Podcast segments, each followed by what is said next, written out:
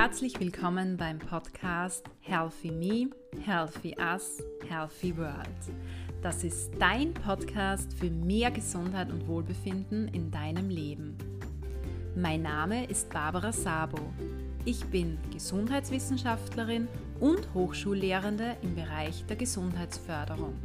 Mit diesem Podcast hier möchte ich dich gerne dazu inspirieren, mehr Gesundheit und Wohlbefinden in deinen Alltag und in den Alltag deiner Mitmenschen zu bringen. Damit leistest du einen wesentlichen Beitrag zur Schaffung gesunder Lebenswelten. Ich freue mich, dass du hier bist und reinhörst. Hallo, schön, dass du auch bei dieser Folge wieder mit dabei bist. Diese Podcast-Folge ist, wie du dem Titel wahrscheinlich bereits entnommen hast, eine Interview-Folge. Und zwar habe ich ein ganz, ganz spannendes Interview mit Magistra Silke Krangel geführt. Silke ist Psychologin und wird auch oft so als die Mutmacherin bezeichnet. Warum, das erzählt sie uns in diesem Interview. Wir sprechen im Interview unter anderem darüber, was in der Individualpsychologie unter Mut zu verstehen ist, wir sprechen darüber, warum Mut so wichtig für unsere Gesundheit ist. Wir sprechen auch darüber, wie Ermutigung, also sowohl Selbstermutigung als auch Fremdermutigung stattfinden kann. Wir sprechen darüber, was Mut mit Anerkennung und sozialer Zugehörigkeit zu tun hat und ja, über vieles mehr noch. Und was ich ganz toll finde, ist, dass Silke in diesem Interview auch konkrete Tipps gibt, wie du selbst mutiger werden kannst. Ein kleiner Hinweis vorab, also wie gesagt, das Interview, das ich mit Silke geführt habe, war wirklich sehr, sehr spannend und es ist aus meiner Sicht auch für die Gesundheitsförderung sehr, sehr bereichernd. Und ich bin mir auch sicher, dass du persönlich etwas für dich aus diesem Interview mitnehmen kannst. Das Interview hat aber auch relativ lange gedauert und aus diesem Grund erwartet dich in dieser Podcast-Folge hier zunächst einmal der erste Teil des Interviews. Ich wünsche dir nun ganz viel Spaß mit dem Interview und vor allem auch viel Inspiration. Ich freue mich sehr, heute Magistra Silke Krangel hier im Podcast begrüßen zu dürfen. Vielen lieben Dank, Silke, dass du dich dazu bereit erklärt hast, mit uns in diesem Interview über die Themen Mut, Ermutigung, Lob, Zugehörigkeitsgefühl und auch Selbstwert zu sprechen. Themen, die alle natürlich einerseits eng miteinander zusammenhängen, andererseits auch sehr viel mit unserer Gesundheit, vor allem unserer psychischen und psychosozialen Gesundheit zu tun haben. Wie genau wirst du uns heute ja in diesem Interview noch erzählen. Und du hast uns ja auch ganz tolle Übungen mitgebracht, auf die ich schon sehr gespannt bin. Bevor wir jetzt in das Thema eintauchen, bitte ich dich, liebe Silke, dich unseren Hörern und Hörerinnen kurz vorzustellen, also uns zu erzählen, wer ist Silke Krangel eigentlich? Ja, danke, liebe Barbara. Und erstens hallo, schön, dass ich da sein darf. Es ist großartig, dass du zu so einem wichtigen Thema Gesundheit, das ja in letzter Zeit ganz, ganz stark in den Fokus der Gesellschaft ähm, gerückt ist, einen Podcast machst und dich auch mit dem breiten Spektrum ähm, der psychischen Gesundheit beschäftigst. Ich bin Psychologin individualpsychologische Beraterin, Encouraging Trainerin, Encouraging Coach. Also da wäre ich auch immer ganz nett als die Mutmacherin bezeichnet. Ich berate, ermutige Kinder, Jugendliche, deren Eltern, Familien. Ich arbeite mit erwachsenen Menschen, die das Ziel haben, mehr Lebensqualität zu bekommen oder eben mutiger werden wollen, die aus Krisen Herausforderungen, auch Überforderungen ähm, herausfinden möchten. Und ich bin ja Psychologin und, und was die Ganzheitlichkeit jetzt betrifft, bin ich jetzt eher auf der Seelenseite angesiedelt und ich appelliere immer, sich auch mit der Psyche, mit Emotionen, mit seinem seelischen Wohlbefinden zu beschäftigen. Das ist genauso wichtig wie einen gesunden Körper zu haben oder sich um einen gesunden Körper zu kümmern.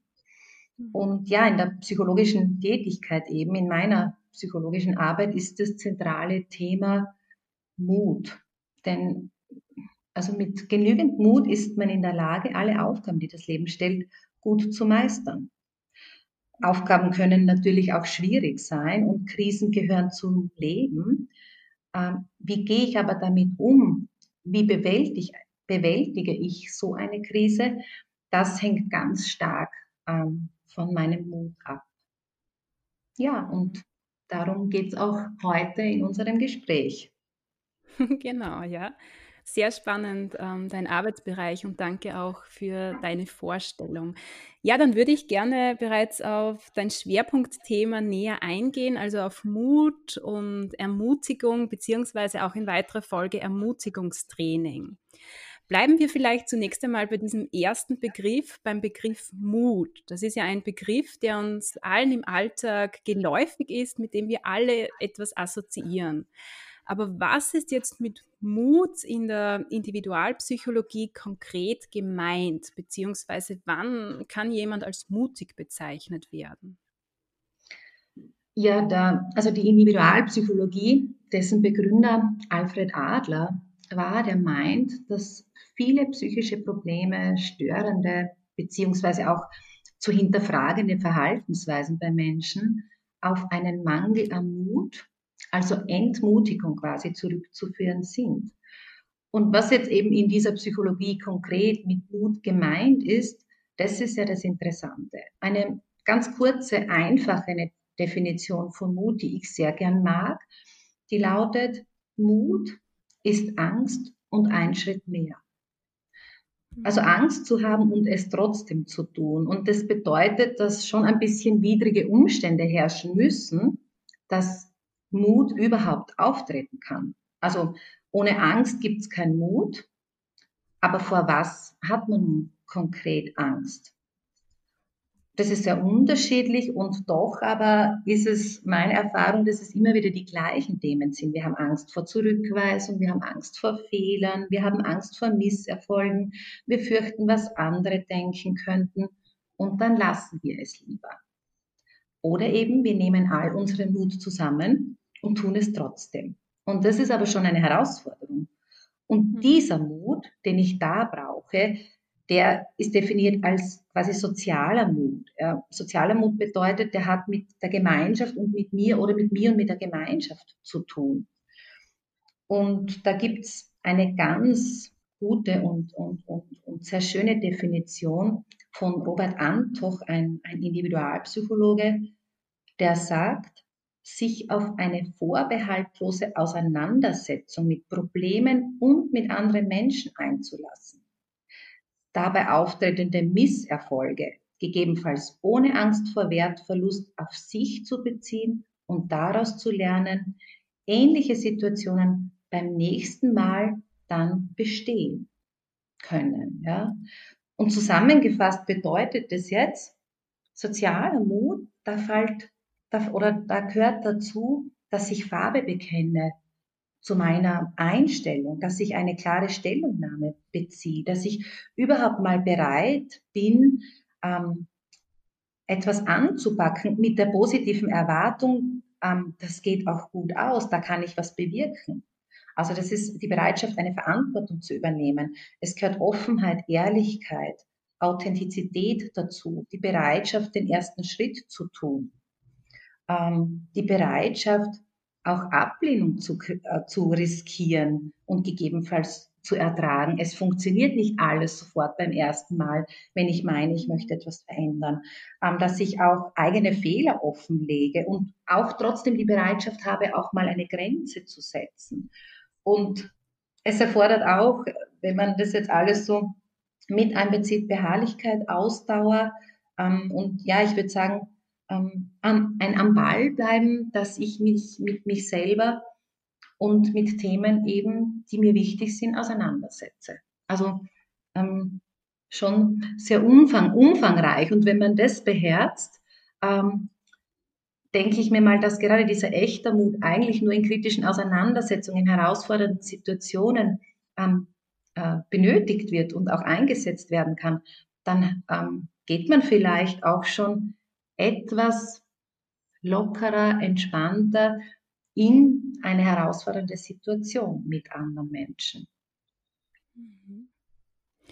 Okay, was ich hier jetzt ähm, Wesentliches mitnehme, wenn ich das richtig verstanden habe, Mut erfordert eigentlich Lebensaufgaben und Krisen, also die braucht es, um Mut überhaupt zu zeigen und gleichzeitig ist Mut aber auch eine ganz wichtige Ressource eben im Umgang mit diesen unterschiedlichen Lebensaufgaben beziehungsweise Krisen. Und genau. ähm, du hast Super, okay. Also du hast uns ja auch jetzt vom sozialen Mut ähm, erzählt. Das heißt, Mut hat sehr viel auch mit unserem sozialen Umfeld zu tun. Jetzt würde ich ähm, bereits gerne zu diesem nächsten Begriff kommen, der, glaube ich, damit eng zusammenhängt. Was bedeutet jetzt Ermutigung, beziehungsweise inwiefern kann Ermutigung auch stattfinden?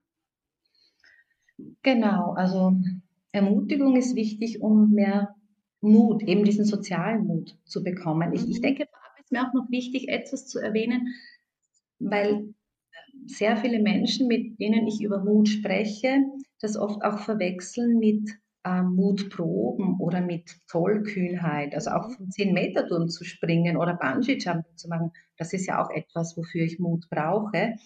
Aber da habe ich grundsätzlich nur selbst etwas davon. Das ist eine coole Sache, aber eine völlig andere Art von von Mut. Und in diesem sozialen Mut oder wie du jetzt eben gesagt hast, um was geht es denn in, in, dieser Ermutigung?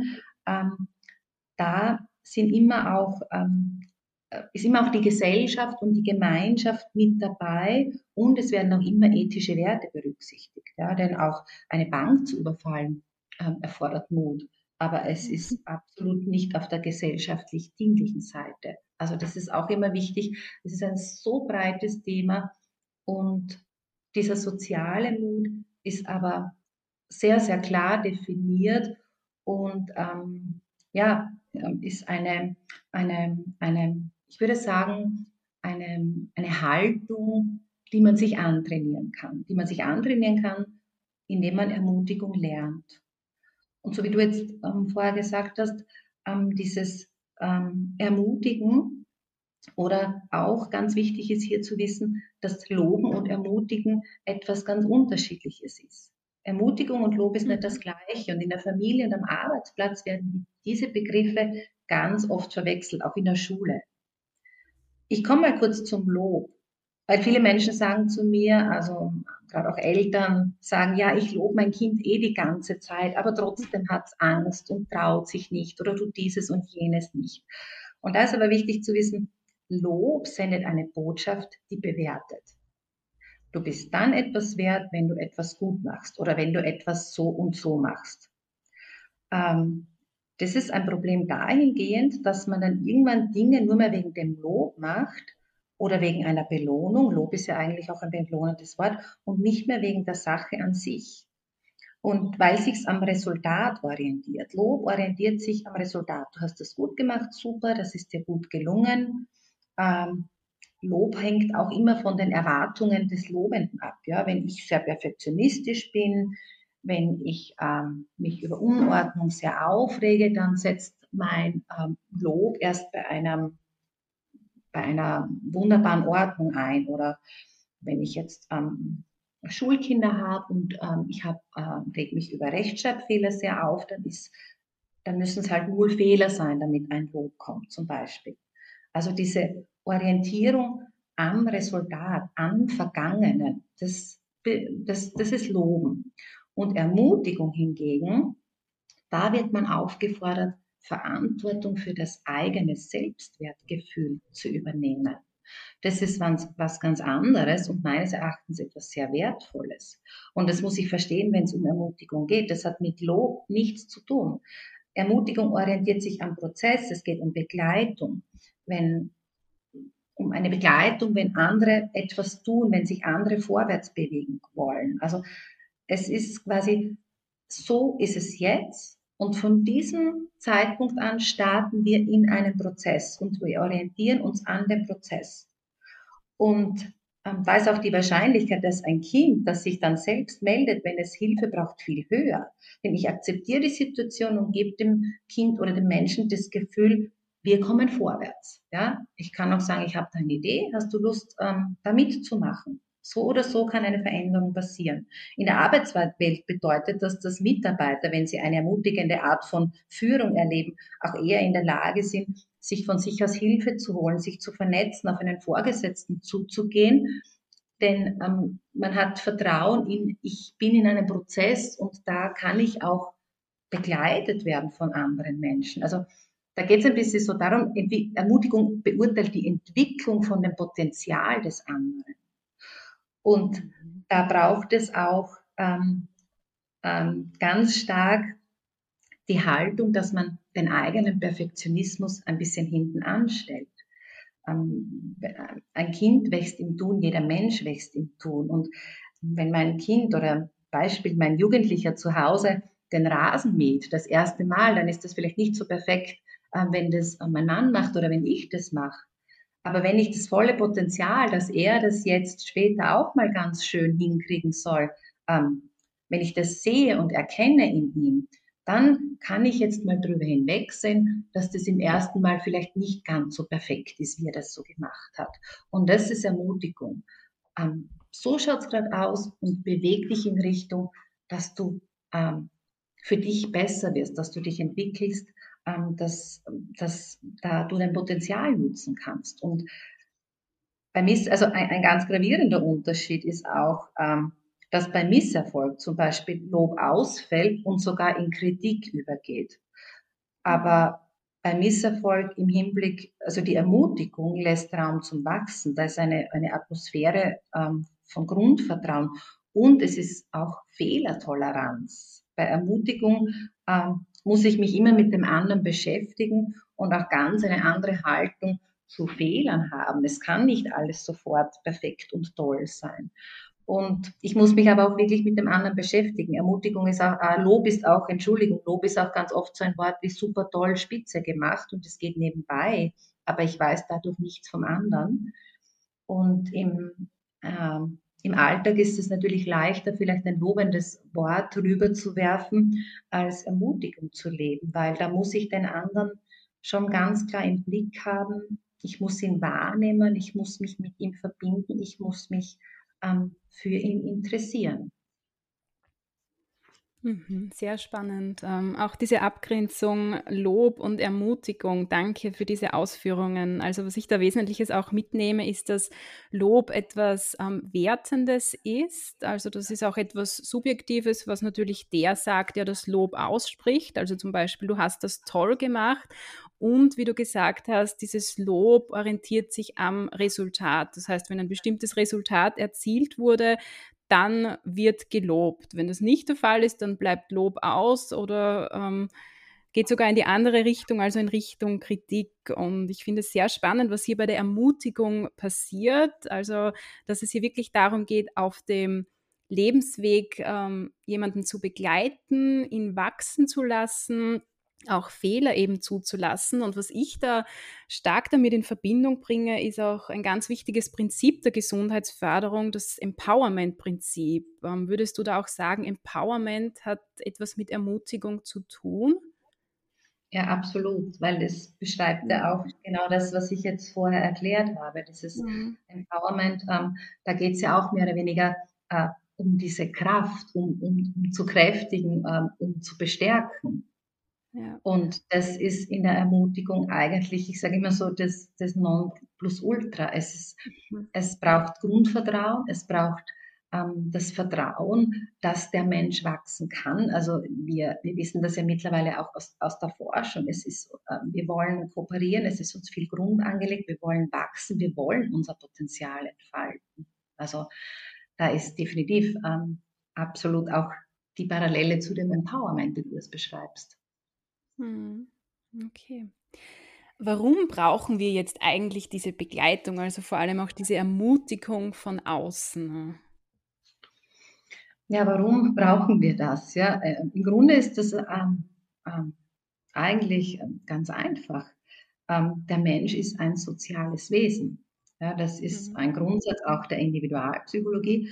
Und ähm, das bedeutet, ähm, dass er im Grunde hier ist, um für die Gemeinschaft oder in der Gemeinschaft beizutragen, damit diese Gemeinschaft ein Stück weiterkommt.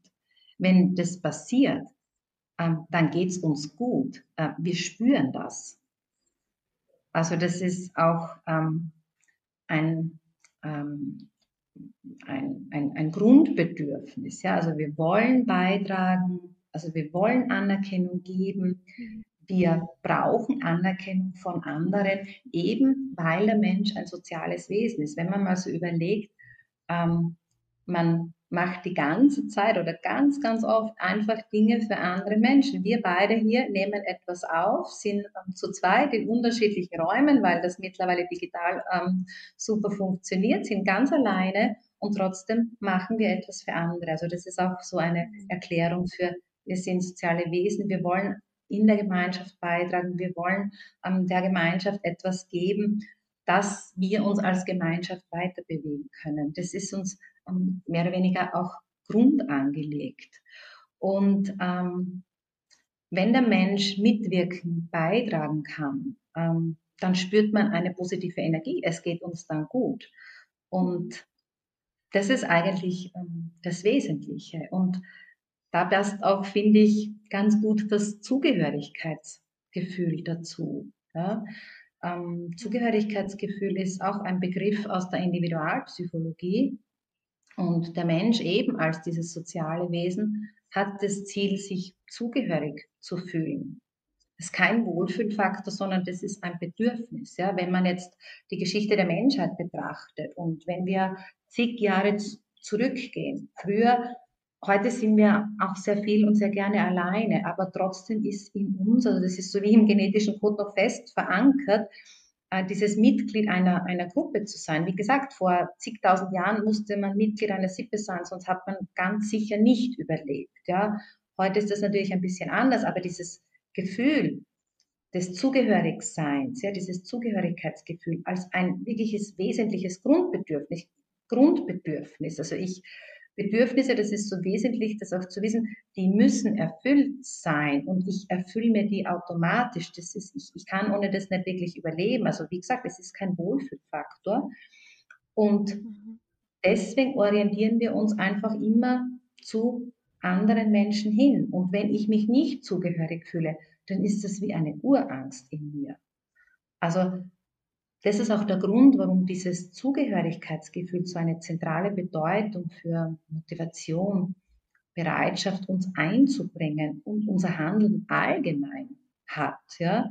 Ähm, das Zugehörigkeitsgefühl ist enorm wichtig, um Lernchancen zu nutzen. Also Motivation, Bereitschaft, sich einzubringen, ähm, allgemein aktiv zu handeln. Also ähm, vom, vom, vom Kleinkind in der Familie, im Kindergarten, in der Schule, von den Mitarbeitern im Unternehmen. Wer wünscht sich das denn nicht, dass Menschen eben das haben, diese, diese Fähigkeit, ähm, motiviert zu sein, auch zu leben. Und das hängt aber ganz, ganz stark wie von diesem, wie fühle ich, dass ich hier dazugehöre, ab. Und wenn ich mich zugehörig fühle, dann ist es einfach optimal, dass man Lernchancen nutzen kann. Ähm, nur wenn ich Lust habe, aktiv zu werden ähm, ähm, und äh, bei einer Sache bleiben kann, etwas ausprobieren kann, dann ähm, ähm, wird, fühle ich diese Zugehörigkeit quasi auch ähm, in mir. Und das ist, wie gesagt, wenn das nicht da ist, bei kleinen Kindern gibt es dann oft Störverhalten weil wenn ich es auf der positiven Seite nicht schaffe, dann mache ich es eben auf der negativen Seite. Das ist ein ziemlicher ähm, Garant, dass ich, wenn ich ähm, einfach im Kindergarten ein kleines Kind ein anderes Kind beißt, dass es dann Aufmerksamkeit kriegt. Also dann wird es wahrgenommen und dann spürt das Kind, ah, ich gehöre ja doch dazu, man nimmt mich wahr. Und dann wird es vielleicht diese Verhaltensweise beibehalten, weil es für das Kind Sinn macht. Also Aufmerksamkeit zu bekommen ist ein ganz ein großes Thema. Und da ist es natürlich ähm, spannend, das von der, von der Sicht dieses Zugehörigkeitsgefühls mal zu betrachten, wenn es Probleme gibt. Und in einem Unternehmen ist das nichts anderes. Wenn die Menschen sich nicht zugehörig fühlen, dann machen sie Dienst nach Vorschrift, weil es ist ja existenziell wichtig, dass ich da mein Gehalt verdiene.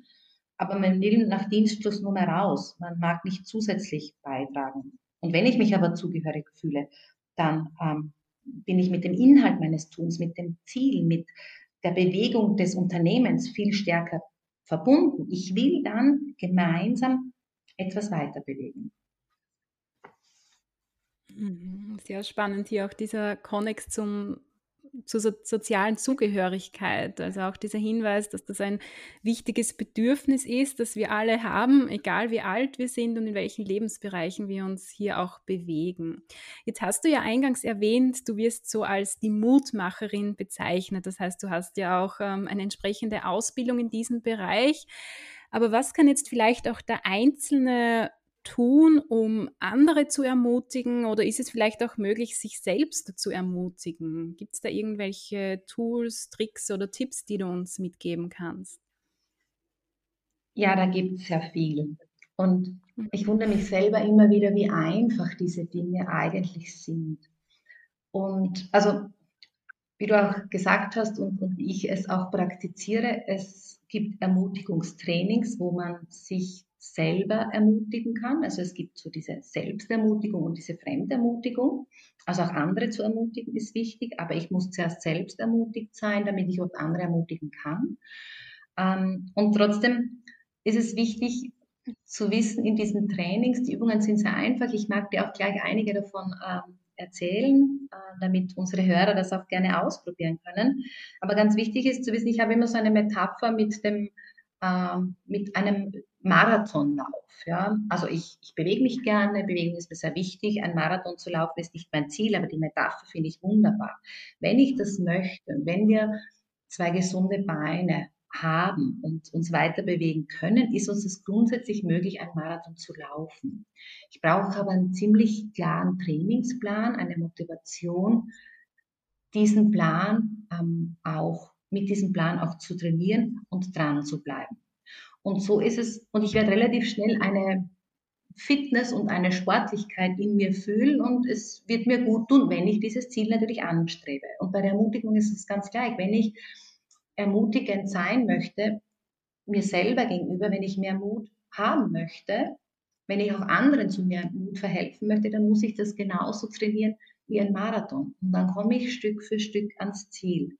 Ich denke, das ist ein, eingangs so wichtig zu wissen, wir trainieren etwas in den Ermutigungstrainings, aber indem wir trainieren, ist das Wunderbare, was dann passiert, wenn ich das ernst nehme und das auch nutze, dass es zu einer Haltung wird. Ja?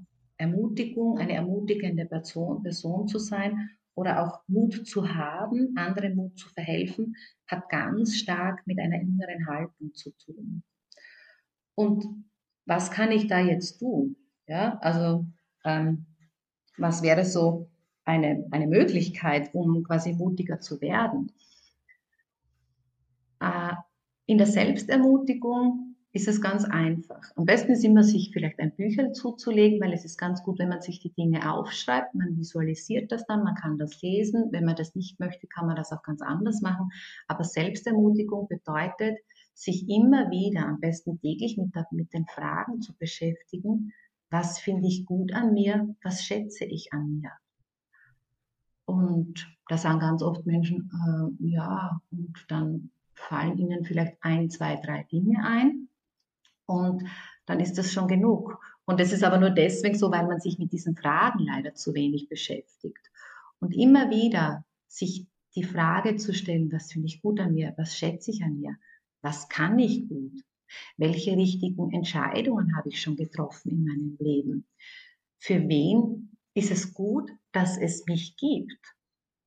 Und die kann man sich alle niederschreiben und am besten jeden Morgen oder jeden Abend irgendwo eine Antwort dazu zu finden. Und ganz wichtig ist auch, dass ich relativiere. Also wenn ich ähm, mit dem Auto zur Arbeit fahre und ich genieße die aufgehende Sonne oder ich genieße ähm, diesen angenehmen Morgen, den man auch in einem Auto wahrnehmen kann, dann kann ich das an mir schätzen? Ich schätze es, dass ich einfach Natur wahrnehmen kann. Also es geht auch um diese so einfachen Dinge. Und wenn man das immer wieder macht, dann passiert ein bisschen so, wir sprechen dann auch oft in der Psychologie von kognitiver Umstrukturierung. Dann denke ich in ganz vielen Bereichen anders. Das ist so eine Möglichkeit, die man einfach mal, ich lade ein, ausprobieren kann und sollte. Ich möchte auch noch was zu, zu, zu diesem zweiten wichtigen Thema, dieser Fremdermutigung sagen. Also ja. Selbstermutigung bedeutet, dass ich mich einfach mit mir selber beschäftige, dass ich einfach schaue, was schätze ich an mir, was kann ich gut und es auch immer wieder mache.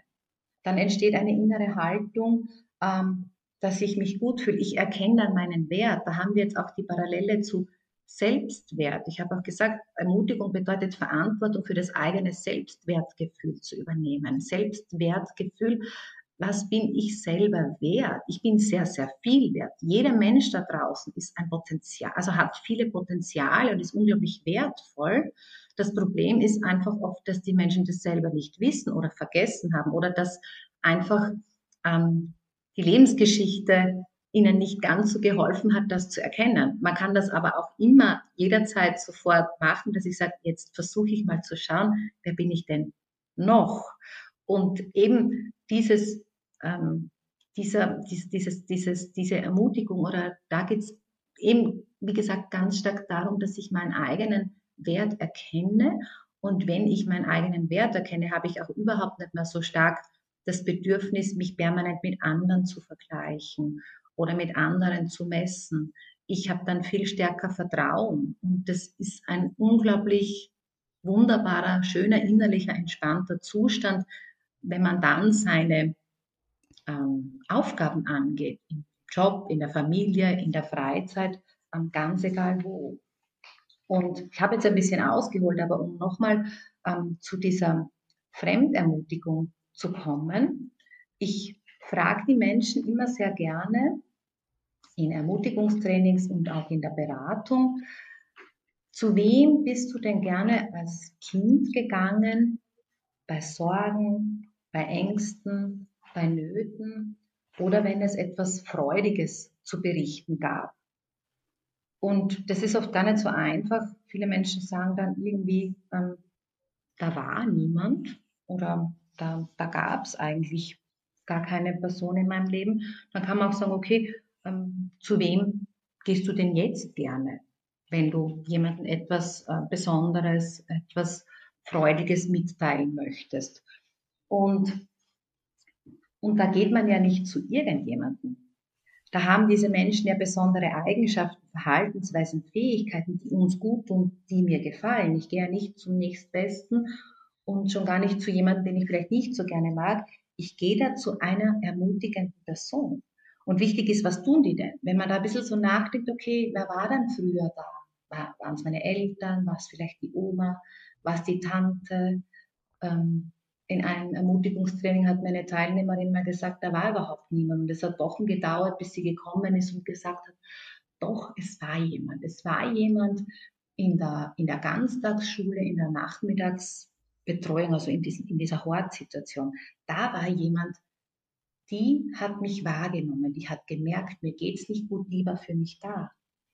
Und das ist zum Beispiel eine ermutigende Person. Und die Frage ist, was hat die Person gemacht, dass man sich da hingezogen gefühlt hat oder dass man sich Jahre später dann plötzlich an jemanden erinnert und sagt, da war doch jemand in meinem Leben.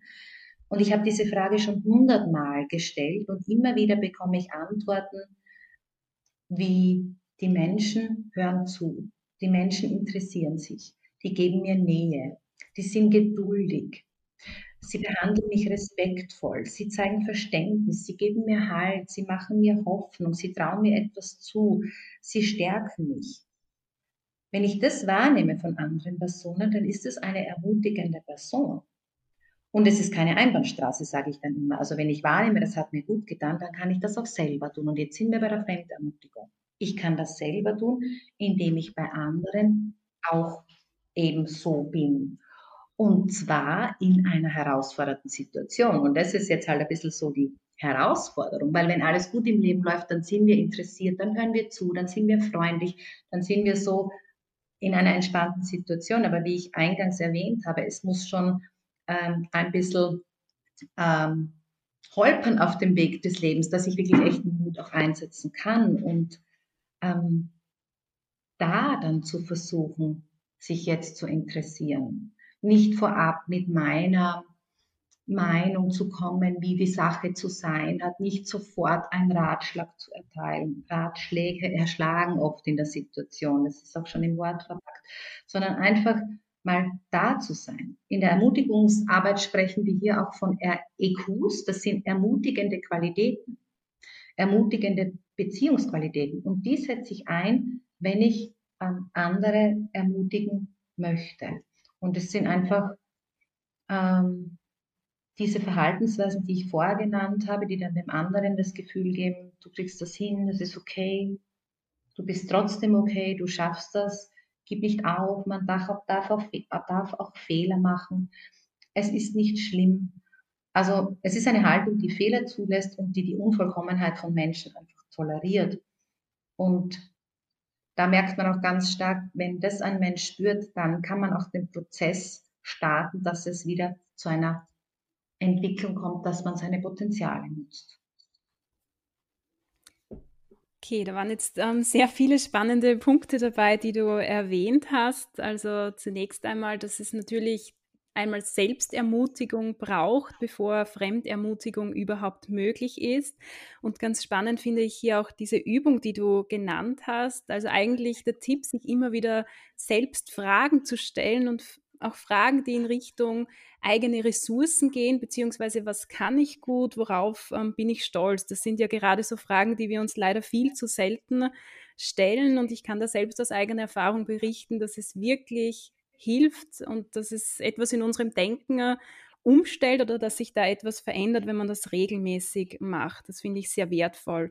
Und punkto Fremdermutigung ähm, finde ich es auch einen ganz tollen Tipp, dass man sich zunächst einmal selbst überlegt, wer hat mich in meinem Leben oft ermutigt in herausfordernden Situationen auch und warum, also was schätze ich auch an diesen Personen und dass man dann versucht, das vielleicht auch anderen zu geben. Das ähm, finde ich ähm, sehr spannend auch.